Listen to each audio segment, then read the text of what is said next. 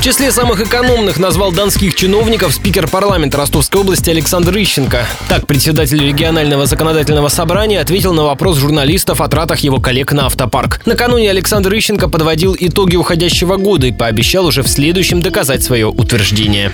Ростовская область является одной из наиболее экономных областей в стране по расходам на чиновников в расчете на одного жителя Ростовской области. Но уже в этом году не успеем, а в следующем так точно посвятим этой теме отдельную встречу для того, чтобы развеять один из мифов, который существует в общественном сознании. Между тем, в начале этого года Ростовская область вошла в десятку регионов, где местные чиновники пользуются дорогими машинами. Рейтинг составили журналисты РБК. Они насчитали у представителей власти 56 служебных автомобилей стоимостью свыше полутора миллионов рублей.